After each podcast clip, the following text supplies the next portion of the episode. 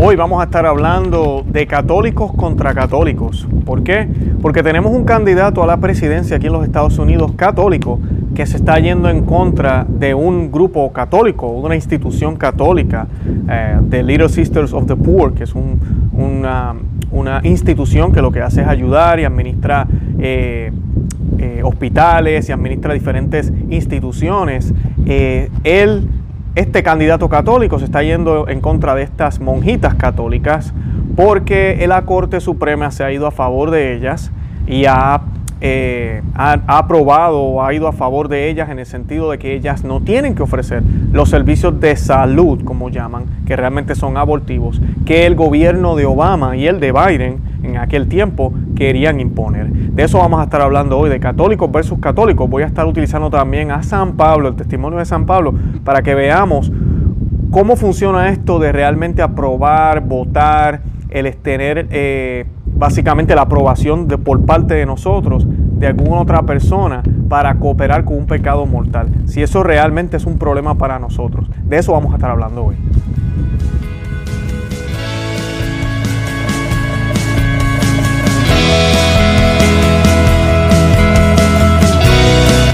Bienvenidos a Conoce, Ama y Vive tu Fe. Este es el programa donde compartimos el Evangelio y profundizamos en las bellezas y riquezas de nuestra fe católica.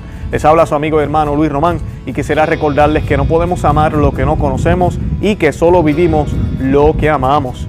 Eh, como les dije, hoy vamos a estar hablando de católicos contra católicos. Está pasando entre nosotros con toda la crisis de fe que hay. Unos creen que el aborto es malo, otros creen que sí que es malo, pero no debemos meternos en lo político. Otros piensan que sí, que debemos hacer todo lo posible para evitar este matadero de bebés. Otros dicen sí, debemos hacer todo lo posible, pero educando a las mujeres. Y olvídate de las leyes, déjalas así, nada que ver.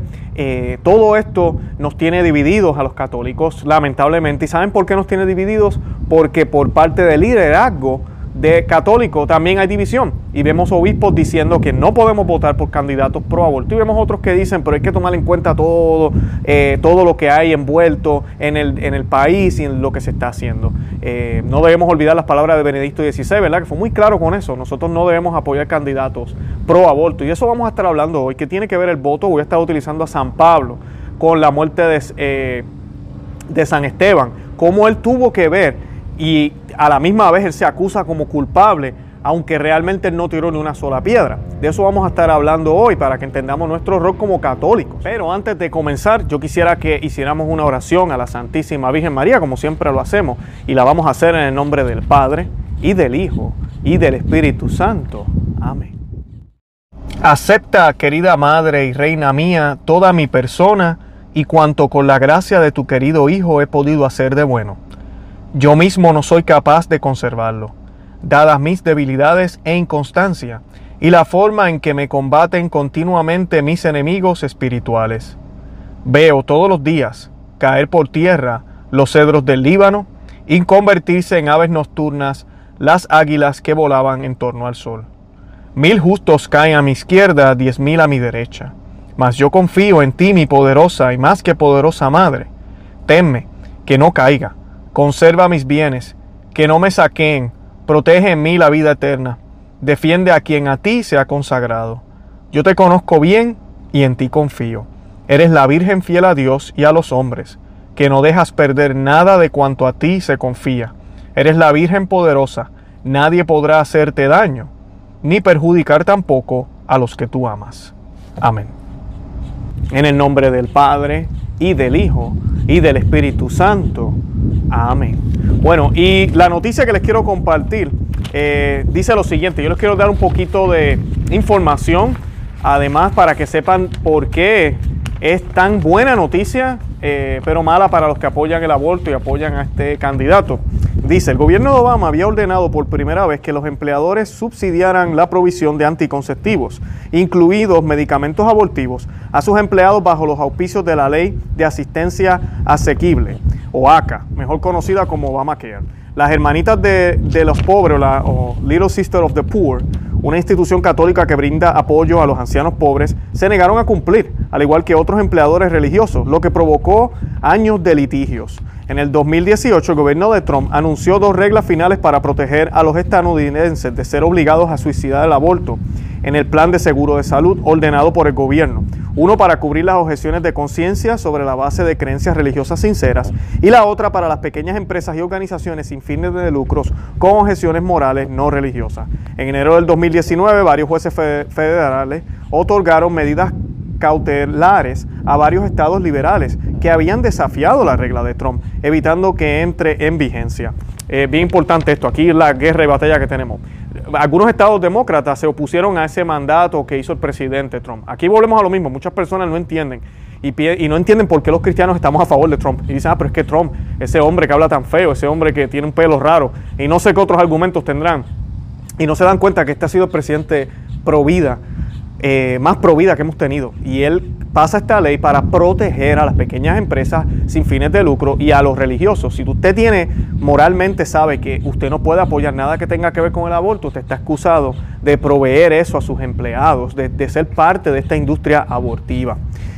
A pesar del anuncio, el Estado de California demandó al gobierno federal, y aquí tenemos un gobierno demócrata demandando al gobierno federal, al gobierno del presidente, para eliminar la extensión religiosa. California tiene numerosos programas anticonceptivos propios y nunca presentó una demanda por las exenciones seculares mucho más grandes creadas por la administración Obama para corporaciones como Pepsi y Chevron, según Beckett, que se aplicaron a decenas de millones de personas, más que la exención religiosa. Además, el Estado no ha identificado una sola persona que tuviera cobertura anticonceptiva, pero la perderá debido a la nueva regla. La Corte Suprema escuchó argumentos orales en este sentido en mayo de este año, el 2020, que finalmente ganó el día. Los jueces Elena Kagan y Steve Breyer se unieron a la mayoría, mientras que los jueces Ruth Bader Gersborg y Sonia Sotomayor discreparon.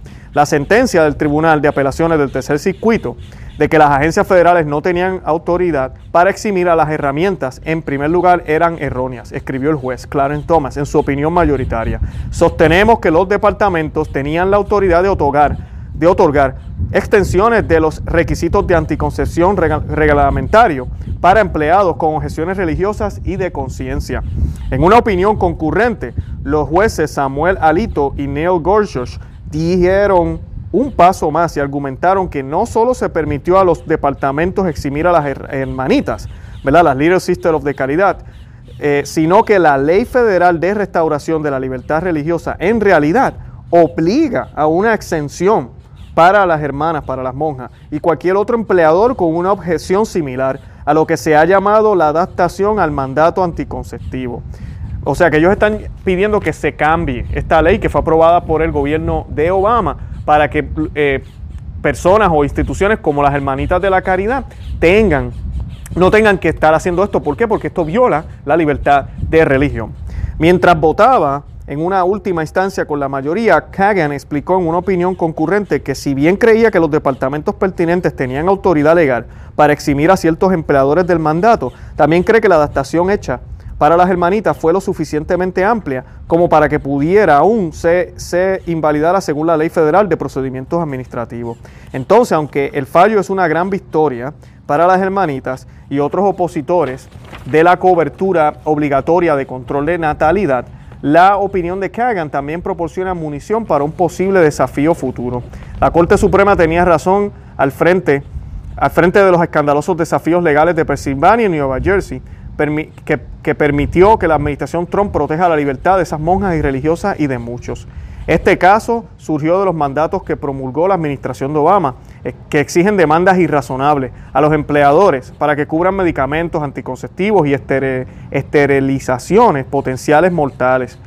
Afortunadamente, esto pone fin a la prueba de ocho años para las hermanitas, ¿verdad? para las monjitas, y puede concentrarse por completo en ministrar a los pobres en nuestras comunidades. La decisión fue 7 a 2 en la Corte Suprema y pues el presidente Biden no tomó esto con, con buenos ojos. Eh, realmente pues le pareció un poco fuerte la decisión. Y ahora vamos a ver la opinión de este hombre porque él es católico. Él debería estar contento y alegre de que una organización que hace tanto bien, que promueve la fe católica, tenga esta libertad. Pero lamentablemente ese no es el caso. El, el candidato demócrata a la presidencia de los Estados Unidos, Joe Biden, Joe, Joe Biden, ha emitido, o Joe Biden, ha emitido una declaración en la que dice estar decepcionado con la Corte Suprema de los Estados Unidos en el caso de las hermanitas eh, de los pobres o Little Sister of the Poor.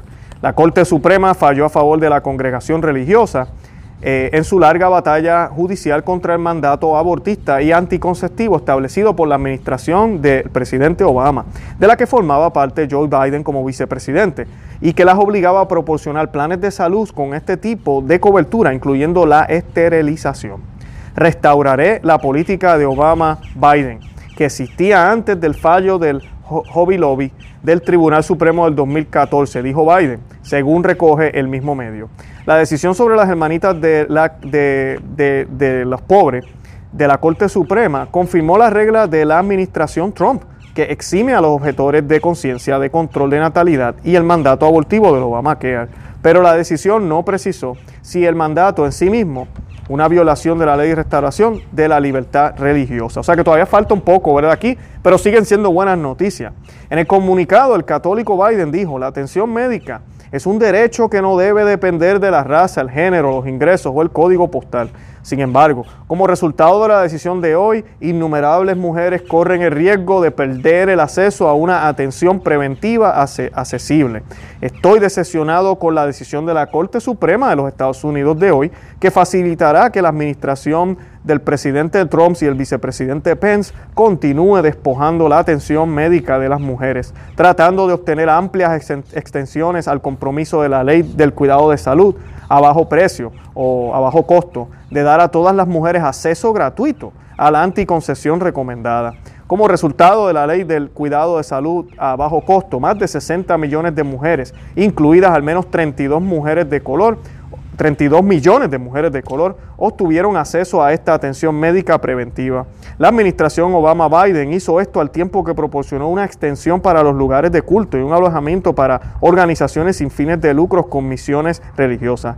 Tan decepcionante como es el fallo de la Corte Suprema, hay un camino claro para solucionarle. Elegir un presidente que ponga fin a las incesantes intentos de Donald Trump de destripar todos los aspectos de la ley del, cuidado de salud a, bajo costo. Si soy elegido, continuó Biden, restableceré la política de Obama-Biden que existía antes de la decisión del Hobby Lobby. Proporcionaré una, una, exención para los lugares de culto y un alojamiento para organizaciones sin fines de lucro con misiones religiosas. La adaptación permitirá a las mujeres de estas organizaciones acceder a la cobertura anticonceptiva, no a través de su plan proporcionado por el empleador, sino a través de su compañía de seguro o administrador eterno externo, disculpen. Y esta declaración de Biden da pena. Él trata de disfrazar un poco de que él la va a cambiar de nuevo a lo que era antes, pero esta vez va a garantizar que personas como, ¿verdad? estos grupos como las hermanas de, los pobres o the Little Sister of the Poor, no tengan que pasar por todo esto. Ahora, miren, miren lo deshonesto que es este hombre. Y no nos olvidemos, Joe Biden, Joe Biden, el, vicepresidente de los Estados Unidos, estuvo ahí por ocho años. Él fue vicepresidente, ¿por qué no hizo esto que dice que va a hacer si lo, si lo elegimos? ¿Por qué no lo hizo antes? Porque realmente no es lo que desea, porque realmente no le importaba, porque realmente, realmente este hombre no es pro vida para nada. Es un hombre pro aborto. Y pues claro, ve que este caso se pierde se está dando cuenta de que mucha gente está abriendo los ojos y trata de disfrazar con palabras bonitas, porque esto es lo que hace la izquierda. Estamos hablando de servicios de salud, no estamos hablando de aborto, ellos dicen estamos hablando de servicios de salud, estamos hablando de bajo costo, de que la mujer necesita el derecho de elegir y de poder tener todas estas herramientas disponibles. Eh, y siguen con todo ese lenguaje para engañarnos. ¿Qué pasa? Cuando se pasan estas leyes, estos procesos abortivos, y miren, tengan esto en consideración, estos procesos abortivos, estas pastillas anticonceptivas, la esterilización masiva, eh, todo esto, alguien tiene que pagar por ello. Aquí no estamos hablando de que el, vicepresidente, que era vicepresidente, Joe Biden dice, oh, vamos a garantizar bajo costo si cambiamos esto. Eh, y ya, no. Tú y yo, los que vivimos aquí en los Estados Unidos, tenemos que pagar por esto. O sea que no tan solo tú estás obligando a empleadores que son cristianos, que son católicos y también de otras religiones que están en contra del aborto, y los estás obligando a utilizar dinero, que para ellos eso es un pecado mortal hacerlo, sino que estás obligando al pueblo entero, incluyéndome a mí que soy católico y a todos los católicos que vivimos en los Estados Unidos, a aportar a este bote. Eso es lo que la gente no está viendo. Por eso no se puede votar por este candidato. Porque todos, aunque nunca nos hayamos hecho un aborto, vamos a ser parte de ese crimen. Todos, si permitimos que esto suceda. Todos. Y muchos me dirán, pero no, Luis, esto es demasiado. Así es. Así es. Y en la Biblia vemos cómo nuestro Dios, y el Dios del, Viejo Testamento es el mismo Dios del Nuevo, Cuando si usted tiene la idea de que el Dios antes era molesto y rebelde y ahora es misericordioso, usted no está entendiendo la palabra de Dios. Póngase a estudiar. Dios es el mismo siempre, ahora y siempre. El mismo Jesucristo dice, yo no vine a abolir ninguna ley. Y él mismo habla de Sodoma y Gomorra, el mismo Jesucristo. Y habla de que esta generación es peor. Habla de que esta generación es peor que las anteriores. Siempre nuestro Dios no tan solo miraba a individuos, sino que miraba a comunidades, miraba a familias, miraba a naciones. Siempre ha sido así. O sea que nosotros no podemos permitir que Estados Unidos de América, que ya lo es, uno de los países donde más abortos se hacen, siga derramando sangre, pero no tan solo eso, que ahora todos contribuyamos a ese pote. No se puede. Por eso es que estas leyes que cambió el presidente Trump, y ellos siguen tratando de decir que estos son derechos, que ahora es más caro, porque mira, no, no nos están permitiendo eso, realmente es lo correcto, porque entonces ahora no estamos participando todos de ese pote, que es un pote que va para Lucifer, es un pote que va para el demonio, porque lo que se están haciendo aquí son sacrificios de niños, eso es lo que se está haciendo aquí. Y lamentablemente, como yo les decía en otro de los videos cuando hablábamos del aborto, nosotros decíamos que cuando se le hacían sacrificios a Moloch, que está mencionado en las Sagradas Escrituras, y ellos hacían sacrificios a estos niños, por lo menos, y no estoy diciendo que esto es bueno, no me tomen a mal, pero por lo menos ellos lo hacían por algo trascendental. Ellos lo hacían pensando que ese era un Dios, que había que calmarlo, que iban a obtener yo no sé qué cosa, y por eso era que lo hacían. Ahorita es puro egoísmo. La mayoría de las mujeres que practican aborto no son porque fueron violadas, no son porque tienen un problema de salud, y así lo tuvieran, hay otras opciones, ¿verdad? Hay otras opciones es porque son egoístas, es porque se dieron el gustito. Se habla de tomar la decisión. Bueno, tomaron una mala decisión y ahora no quieren asumir las consecuencias. Decisiones están tomando, nadie le está prohibiendo tomar ninguna decisión de su cuerpo, ¿verdad? Cuando tuvieron las relaciones sexuales. Pero ahora que tienen otro cuerpo dentro de ellas, se, atreven a decir, es mi cuerpo, yo quiero abortar. No, no es tu cuerpo. Esa criatura que está ahí tiene alma, es un niño o una niña que está a punto de nacer y no, tú no tienes el derecho de quitarle la vida a esa criatura. Tú no tienes el derecho de hacer eso. Y pues esa es la situación que estamos viviendo ahora. Y cuando uno vota por un candidato que apoya este tipo de idea, tú estás facilitando todos los caminos para que más personas cometan abortos. Eso nos hace a nosotros cómplices. Y nosotros no podemos ser cómplices, porque si somos cómplices, entonces caemos también en pecado. Y por eso quería utilizar hoy a San Pablo. Nosotros hablamos también, antes de hablar de San Pablo, quisiera que vieran el programa que hicimos con Carlos Acasa, él es un canonista y hablamos de sentencia, la late sentencia, y hablamos también de la otra, excomulgación. Y estas excomulgaciones, una de ellas automática, y tiene que ver mucho con esto, con el aborto. Cuando nosotros facilitamos, ayudamos a que personas realicen aborto, nosotros quedamos prácticamente excomulgados de la iglesia. Usted no puede comulgar, usted puede asistir a la misa si desea, pero usted no puede comulgar, usted tiene que confesar ese pecado. Y si usted abortó, olvídese. También, la misericordia de Dios está abierta, pero se trata de convertirnos. Yo voy allá, yo no vuelvo.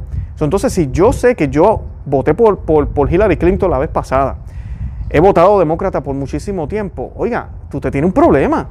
O usted no está viendo lo que ellos están prometiendo y lo que quieren hacer, o de verdad usted no cree lo que la Iglesia Católica profesa, independientemente de lo que algunos obispos y sacerdotes a veces dicen. Porque la inmigración no se puede comparar con el aborto ni ninguna otra cosa que nos prometan. Hay que tener mucha precaución y mucho cuidado. Además de que la falacia que nos prometen con la migración, ellos estuvieron ocho años en la migración, hicieron algo por, por los Dreamers, hicieron algo por todas las, cosas que ahora están diciendo que van a hacer. No, no lo hicieron, ni las van a hacer, ni las van a hacer. Abramos los ojos de una vez y por todas. Y además de toda esa agenda izquierdista, hemos visto las protestas, hemos visto todo lo que está sucediendo. Oigan, tengamos mucho cuidado. En todos los países del mundo hay partidos, hay movimientos que promueven el aborto, promueven el feminismo radical, promueven el comunismo, promueven todo este tipo de cosas, no podemos apoyarlo. Tú y yo como católicos tenemos que levantarnos. Y la manera más fuerte de levantarnos es el día de las elecciones. Tenemos que levantarnos y tenemos que orientar a los nuestros para que se den cuenta, porque la prensa a nivel mundial está comprada, está comprada. Entonces la gente se cree todo lo que dice la prensa y están enredados. Miren lo que está pasando aquí, miren las leyes que Trump ha aprobado y miren cómo el otro candidato quiere virar esas leyes, cambiarlas de nuevo a lo que eran. Y usted me va a decir a mí que eso es bueno.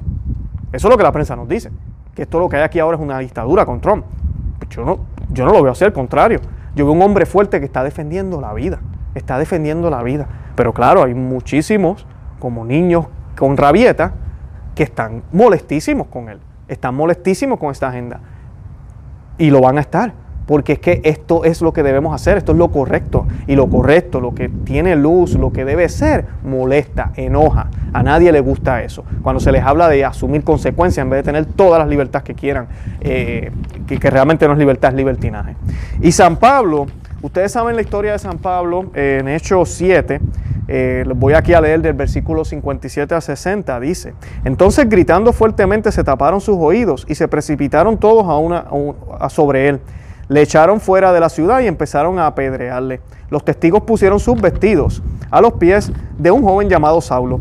Mientras le apedreaban, Esteban hacía esta invocación, Señor Jesús, recibe mi espíritu. Después dobló las rodillas y dijo con fuerte voz, Señor, no les tengas en cuenta este pecado. Y diciendo esto, se durmió.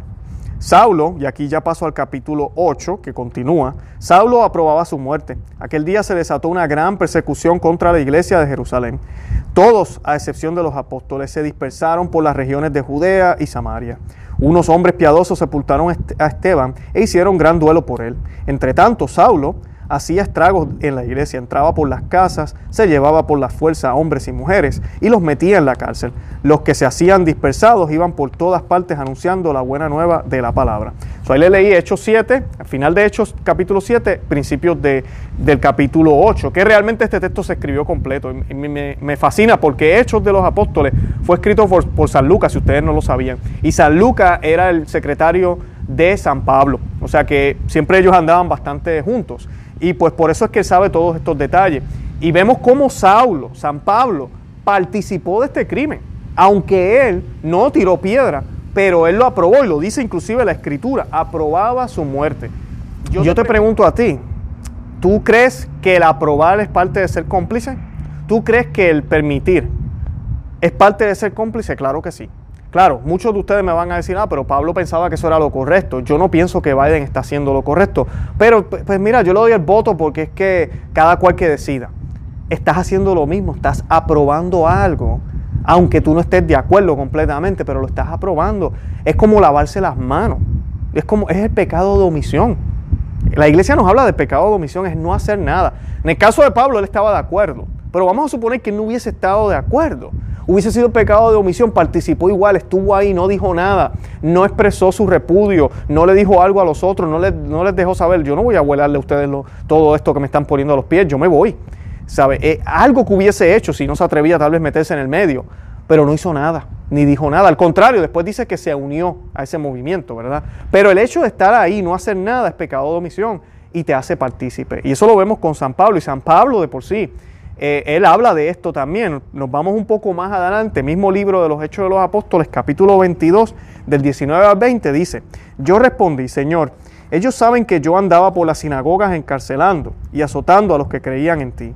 Y cuando se derramó la sangre de tu testigo, Esteban, yo también me hallaba presente y estaba de acuerdo con, lo que, con los que le mataban y guardaba sus vestidos. O sea que él, él hace referencia de que ese Saulo que se habla en la Biblia soy yo, San Pablo está admitiendo el pecado que cometió. Y más adelante, en el capítulo 26, si movemos unas cuantas páginas, nos vamos más para adelante, Hechos 26, del 9 al 15, dice, yo pues me había creído obligado a combatir con todos los medios el nombre de Jesús, el Nazareno. Así lo hice en Jerusalén y con poderes recibidos de los sumos sacerdotes, yo mismo encerré a muchos santos en las cárceles. Y cuando se les condenaba a muerte, yo contribuía con mi voto.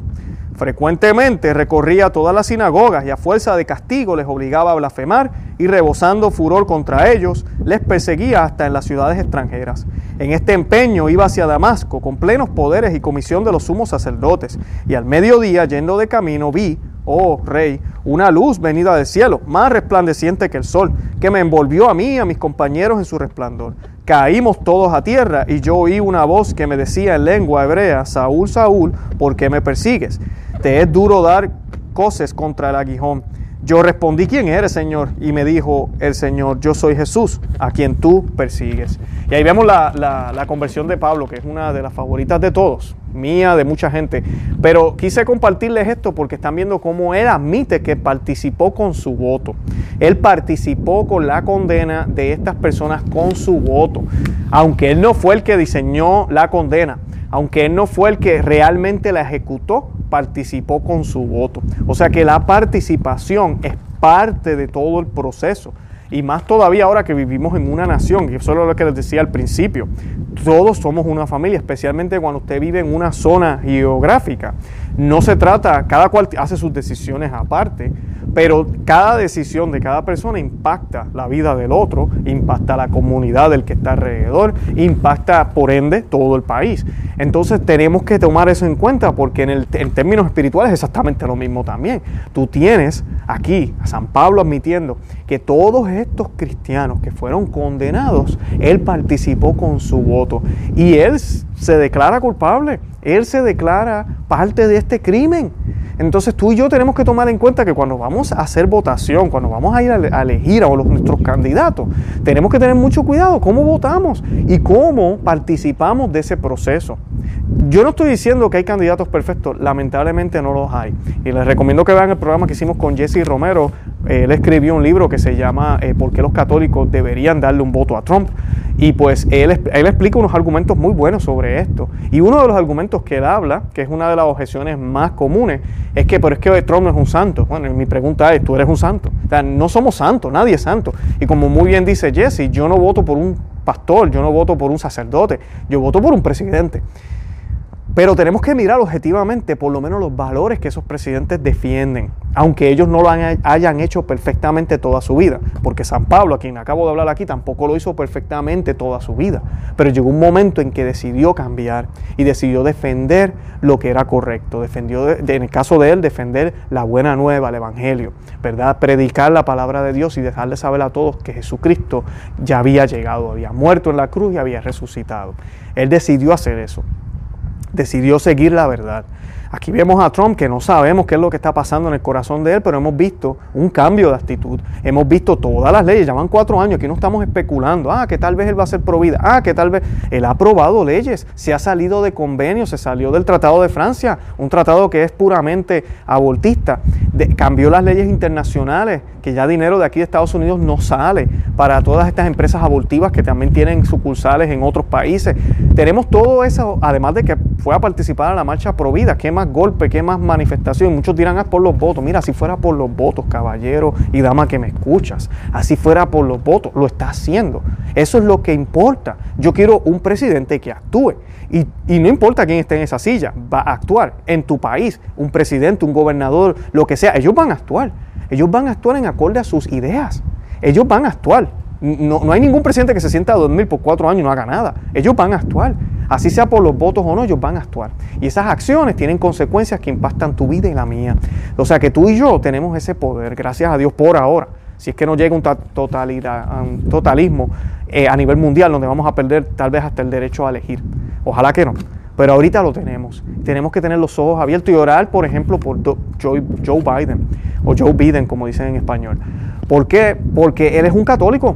Y todos son, ¿verdad? Todos son almas, ¿verdad? Todos debemos orar por todos los candidatos del mundo entero, pero en este caso que estamos hablando de Biden en el programa hoy, oremos por él para que haya una conversión genuina, para que se dé cuenta lo errado que está, que, el partido que él está no es el mismo que era hace 10, 12, 15, 20, 30, 40 años.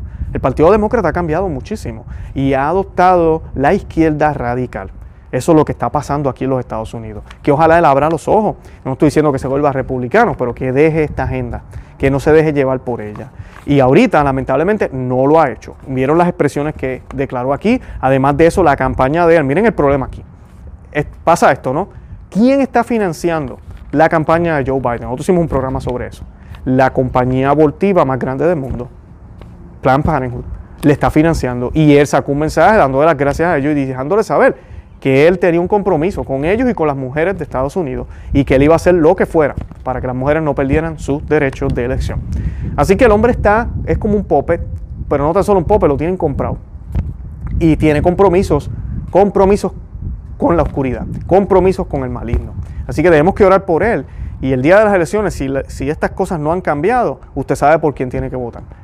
Así es. Y no es el más santo tampoco, pero ¿verdad? tenemos que apoyar a nuestro presidente que está luchando ahorita mismo contra, este nuevo orden mundial. Nosotros como cristianos y orar por el mundo entero, por los gobernantes del mundo entero, que ojalá cada día sean más los gobernantes que visiten iglesias, que visiten basílicas, que salgan con la Biblia en mano, que consagren sus países al Sagrado Corazón y al Inmaculado Corazón de María y que, y que se mantengan fiel a la, fe cristiana porque este mundo está cada día peor y más oscuro por eso, porque hemos sacado a Dios, hemos sacado a Dios de nuestra nación, de nuestras escuelas, de nuestros lugares de trabajo. Por eso es que estamos como estamos. Y oremos para que la iglesia denuncie todas estas cosas. Es increíble que ni un solo obispo habla de este candidato. Ni un solo obispo sale y dice, este Joe Biden es una vergüenza para nosotros y nos duele muchísimo que sea católico y esté haciendo lo que está haciendo pero nadie dice nada porque es que todo ahora tiene que ser políticamente correcto. Así que oremos mucho.